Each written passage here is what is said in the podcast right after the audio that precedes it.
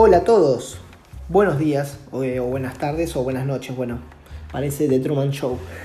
Soy Diego Lonigro, eh, corredor inmobiliario de Ciudad de Buenos Aires, soy profe en la UTN también, mi Instagram es diego.lonigro, como negro pero con i latina.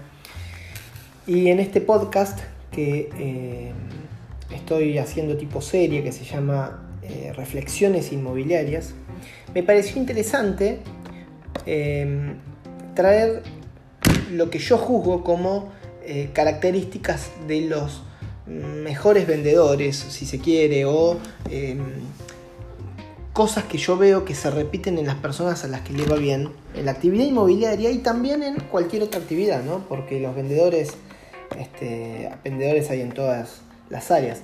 Principalmente los que emprenden, ¿no? Porque vos cuando emprendés sos más que nunca un emprendedor, porque tenés que vender tu proyecto, tenés que vender no solo a clientes, a proveedores, a tu círculo. Bueno, voy a tirar algunas em, claves o características de lo que yo juzgo que son, em,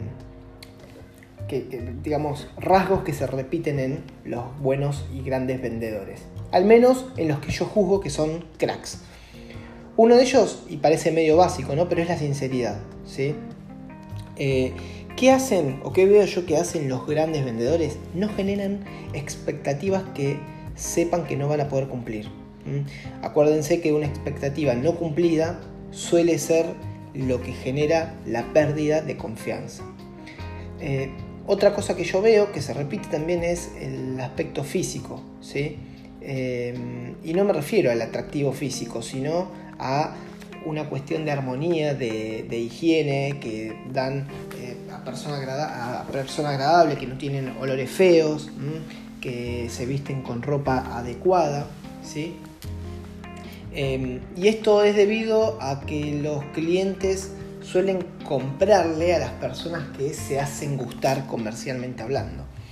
Em, otro punto que veo, otra clave es que no hablan mal, nunca hablan mal de terceros, que no critican, no murmuran, eh, pocas veces se quejan, o al menos en público, eh, y estas, estas actitudes ¿no? Eh, generan desconfianza, el quejarse, el criticar, el murmurar, todo esto genera desconfianza y va arruinando la credibilidad de los clientes para con uno. También veo que sonríen, muchos sonríen, ¿no? Y cuando vos te estás riendo, te estás sonriendo, mejor dicho, estás diciéndole a los demás, me caes bien, eh, sos importante para mí, me alegro de verte. Y eso hace que el cliente se sienta, se sienta bien, se sienta más predispuesto a comprar, ¿no? Eh, generalmente las personas perciben que el otro es feliz, que es alegre. Y yo te pregunto, ¿vos le comprarías a un vendedor deprimido? Bueno, seguramente que no. Otra cosa que hacen es escuchar al cliente. ¿sí? En una reunión, cuanto más hable el cliente, más posibilidad de vender vas a tener. ¿eh? Dicen que los grandes vendedores son muy buenos oyentes, porque se la pasan escuchando. Porque generalmente lo que el cliente dice es, información que a vos te termina sirviendo a la larga. Es importante también, yo veo que muchos lo que hacen es decir el nombre del cliente. Y esta es otra, esta es otra clave. ¿No? Hacen sentir al cliente importante, a la persona la hacen sentir importante diciendo el nombre, con algo súper básico. Porque el nombre es la palabra más poderosa que, existe para cualquier persona. ¿no? Qué curioso, porque este detalle que parece muy pequeño eh, crea mucha atención y mucha confianza. Por lo tanto, bueno, hay que acordarse de los nombres, obvio. También distingo que la postura corporal resulta importante. La postura corporal habla mucho del vendedor, dice mucho del vendedor. Una posición erguida, pero a la vez relajada, transmite confianza, transmite seguridad. Y por último, que tal vez termina siendo lo primero, ¿no? El saludo, el apretón de manos, bueno, cuando se podía dar la mano, ¿no?